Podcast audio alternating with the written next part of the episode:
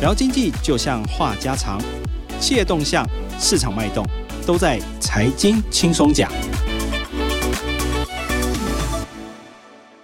各位听众，大家好，欢迎收听由静好听与镜周刊共同制作播出的节目《财经轻松讲》，我是镜周刊的副总编辑曹以斌。大家好，我是镜周刊记者刘小霞。啊，欢迎小霞又来上我们 金好听。我们今天要谈喜事，对对对，过年前可以谈开心一点的事情，对，那真的是很开心的事情哈。在这个金融界蛮有名的一位小霸王哈，对，胡一家，对对对，街口小霸王要结婚了哈，对对，对。那这一次你独家又领先同业写出这个呃求婚成功的消息，赶快跟大家说一下到底是怎么回事。好，就是胡一家，他是接口支付的创办人哦。那他今年已经四十岁了。那因为其实他的爸爸是开发金的前总经理胡定武，那他们家其实政商关系很好。那胡一家是他的小儿子。那胡定武总共有两个儿子，一个女儿。那他的大儿子跟女儿都结婚了，就只剩下四十岁的胡一家还死不肯结婚。然后他爸一直逼他结婚，每年都逼他结婚，然后每年都逼婚不成功。然后呢，终于呢，在今年传出喜讯哦。那一开始就是大家都很好奇，说他的那个老婆，对他的另一半是谁？就是准夫人是谁？那其实这准夫人刚好就是街口支付的员工，然后她也比胡一家小了十三岁，哦，吃窝边草。对，然后就有人开玩笑说，说他是不是就是当初面试的时候就打定好？我有问这件事，然后他就说应该没有吧。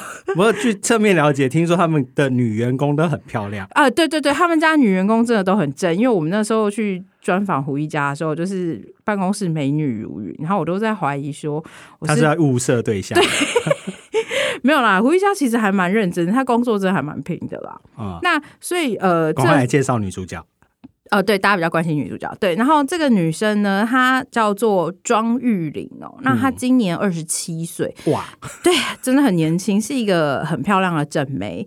那他有多正呢？就是他曾经被 PTT 上面的乡民哦票选为表特版的呃女神，女神对，你看他曾经被按赞次数就是爆棚哦，就是大家知道那个 P 上 PTT 不是推文，推文被推到爆，哦，他跟他姐姐已经不是第一次被推爆了，光我去查，我看到他就已经有被三次被推爆的记录。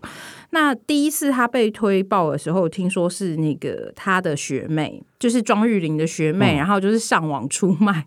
庄玉玲 对，上网出卖庄玉玲跟她姐姐，她姐姐叫庄玉文，两个人都是很漂亮的女生。然后两个呃死灰，就是她已经死灰，大家就是死心吧，只能看一看这样子。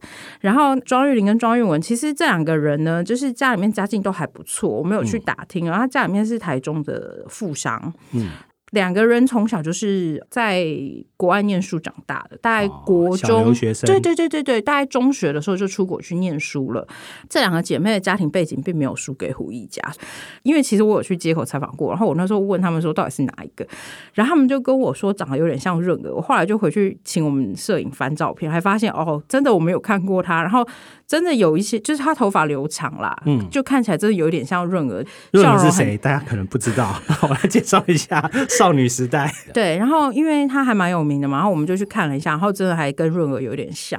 她长得漂亮就算，人家还真的蛮有才的。什么叫蛮有才？就是接口支付去年的时候，他们跟日本合作，也就是说，你拿接口支付呢到日本去，就可以直接拿接口支付付钱。OK，对，那那个这等于是国内电商支付市场第一次。就是登陆，对，跨出海外到日本去拿到，那可以刷卡的地方还蛮多的。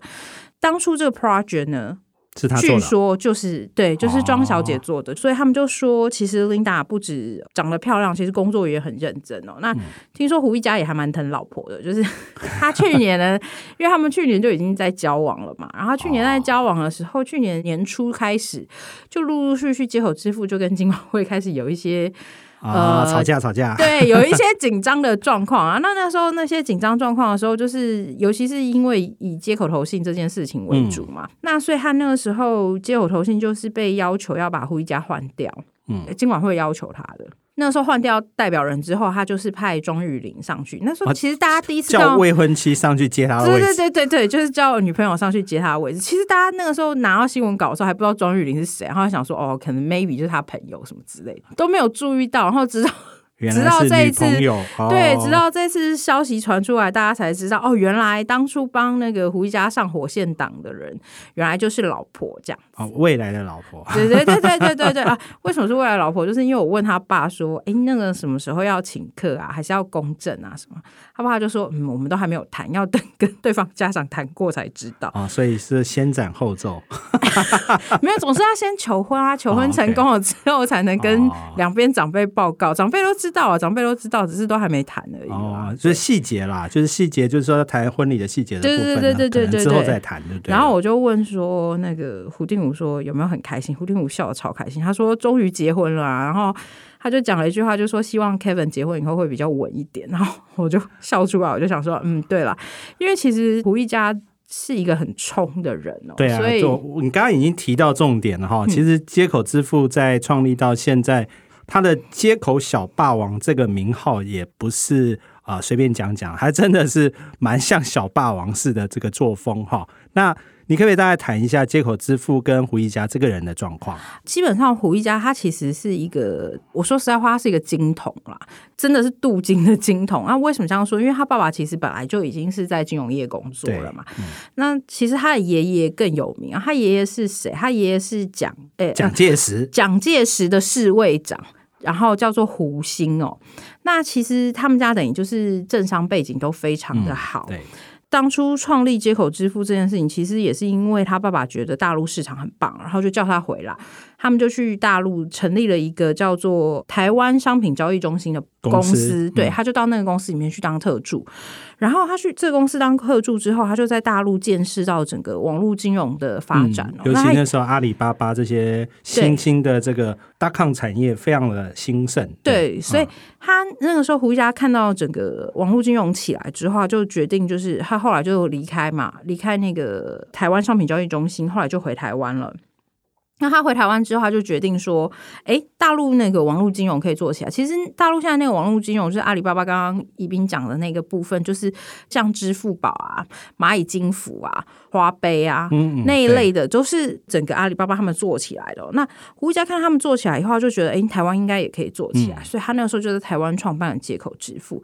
所以他一开始就是的确是做了切口支付这个案子，然后他很厉害哦。”你到夜市去可以刷它，你到饮料店也可以刷它，就是在 Line Pay 啊，然后信用卡你都还没有办法在那些店家使用的时候，台湾所谓的呃手机支付开先河的并不是 Line Pay，对，不是 Line Pay，然后也不是 Apple Pay，它其实真正开先河的人是接口支付，接口支付是第一个开始深入我们一般人的生活圈。你想想看，你以前哪有可能就是什么都不用带，带手机去饮料店哔哔一下就可以买饮料？刻的一件事就是。我的朋友啊，我们常开车的人都会有很多的停车单，对不对？哦，对。你知道他现在就是停车单啊，直接在接口支付就可以全部付掉。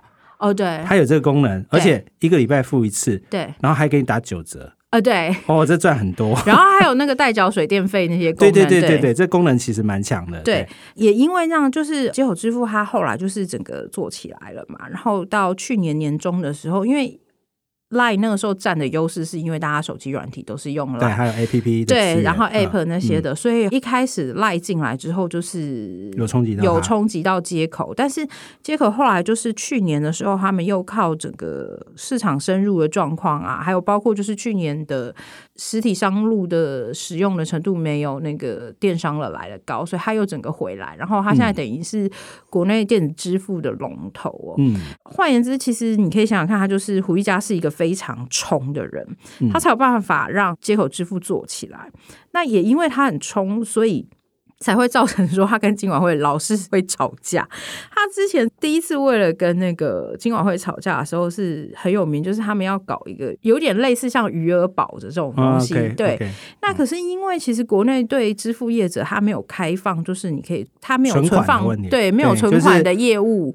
嗯，所以你只能把钱放进去，就像大家知道，就是存悠游卡，你可以把钱存进去，但是你存五百块进去，悠游卡不会生利息给你嘛。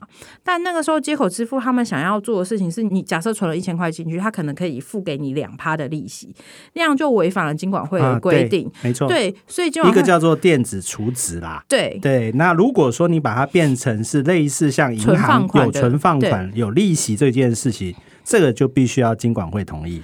对，然后所以今晚会就觉得说，嗯，我当初又没有同意你做这个业务，你怎么可以做？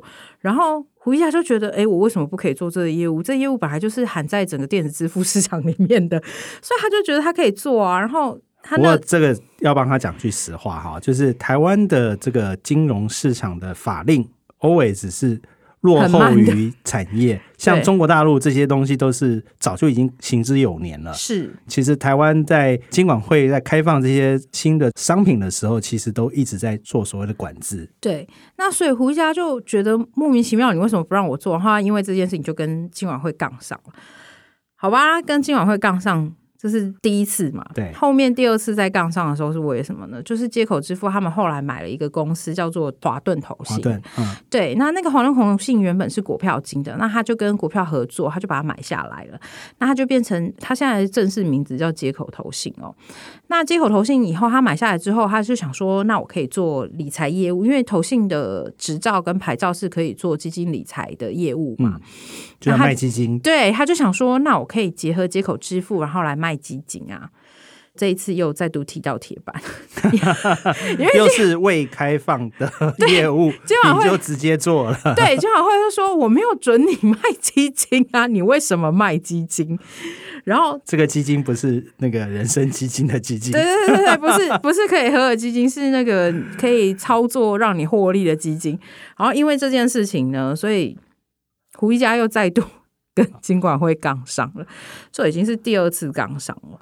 那所以就是因为这件事情，然后去年胡一家一直出来爆区，然后就一直骂金管会哦。那他在他的脸书上都讲很直接啊。后来连那个胡一家的学历都被拿出来说，金管会还说你那学历证明没有啊，强迫他拿他的学历证明。然后胡一家就说：“拜托你这么多年了。”老实说，其实我觉得有点为难胡一家，因为胡一家已经三四十岁，现在叫我回去找我大学毕业证书，我可能也找不到。他后来就是想办法申请回来啊。那其实胡一家是高材生，他在那个美国哥伦比亚念财务相关的工作，嗯、研究所。嗯、对，其实。老实说，胡家不回来台湾淌这个浑水也是 OK，因为他原本一开始毕业的时候在美国，他在美国工作的时候是在华尔街工作，然后那时候自己成立，就是他去做代操基金。听他说，他光是代操基金一年就赚几千万甚至上亿的金额，所以他其实光靠他自己他就赚了不少钱，他根本也不需要回来台湾闯这个事情啊。那他会回来，当然也是因为他爸叫他回来嘛。一方面是他爸叫他回来，二方面是台湾他也觉得有这个市场。然后让台湾的金融市场可以跟国际更接近啊，那结果没想到，现实生活就是市场往往会超乎政府的脚步，所以政府脚步太慢的时候，就变成说他就会一直跟。政府杠上了，嗯，不过也没办法哈，但毕竟你在台湾嘛，所有事情还是要经过政府的经管会的同意，你才能做这些事情。对，其实也不只是这样子啦，你可以大概说明一下，其实他做的这些事情也不是只有在中国有嘛，其实在其他地方也有，他做的事情也有一些好处吧。因为其实我这样说好了，因为支付电子支付这件事情哦，在美国、欧洲跟日本都有。那他们其实各国他们都有他们自己的支付系统，譬如说像日本他们的支付系统上面，很早以前就是像乐天啊，他们也都在日本已经开始做那种所谓的电子支付类的行为哦。那各国其实都已经在陆续发展这一块。那我觉得电子支付有一个另外一个好处就是说。我举个例子，我们以前可能上菜市场去 买东西的时候，你只能用现金买嘛。你去夜市买，譬如说你去买蚵仔煎，你就是用那个现金跟摊贩买完蚵仔煎回来，然后钱就进了蚵仔煎的摊贩手上，然后。金流就这样结束了，政府要查他税也查不到，要查他的账也查不到。可是因为一旦你开始使用电子支付之后，那个账目跟金流会非常清楚。虽然 maybe 你还是可能符合不用报税的商家，是对，对你你可能资格还是符合不用报税，但是问题是你的金流就变得非常清楚哦。政府要查税，对，你要政府要查你的账的时候就非常清楚哦。所以就是为什么说，其实我觉得老实说，我要帮金管会讲一下话，就是金管会它其实虽然是。是跑在胡一家的后面，但是问题是，金管会他也是为了维持金融稳定的状况跟金融秩序的状况之下，他才会投资人嘛，对他还是会担心说，哎，我如果今天有一个人，然后把钱存进去之后，你如果要是接口支付付不出来我的利息，那我的钱是不是就血本无归了？对，当然他还是会站在保护投资人的立场，说希望能够在严谨的状况之下去处理这件事情。但金管会他也没有完全的反对你电子支付要往前走这件事情，所以他们这几年也开始陆续一直在修电子支付的法，然后让电子支付的相关的法规更健全。嗯、那也希望让整个支付市场更方便、更便利哦。所以其实虽然说就是胡一家一直跟政府杠啊，我觉得也是带动整个金融界的进步啦。我只能这样说。对，我觉得 我觉得应该是说，就是你要带动金融界的进步。如果要是是照长辈的习惯，就是我们可以用慢慢沟通的方式，不需要用硬撞的方式啊。那胡一家就是直接就。跟你硬着来，然后所以难怪也就变成说两边就会互杠，所以为什么他会被叫街口小霸王也是有这个原因的。因为其实老实说，就是胡一家过去都很认真在工作，每次我记得他那时候跟我讲过，说他们从过年前然后一路工作到过年完，中间只有休了五天过年的假。我就说你这样等于半年只有休五天假，他就说嗯，对，差不多。然后就很拼啊，然后每天早上大清早就进公司，然后一路工作到晚上十一点多。然后我就说：“你这样员工压力好大，你老板没下班，这样员工怎么下班？” 啊，希望他以后娶了老婆之后能不能比较好一点？对，好，感谢各位听众的收听，也请持续锁定由静好听与静周刊共同制作播出的节目《财经轻松讲》，我们下次见，拜拜，拜拜。想听爱听。就在静好听。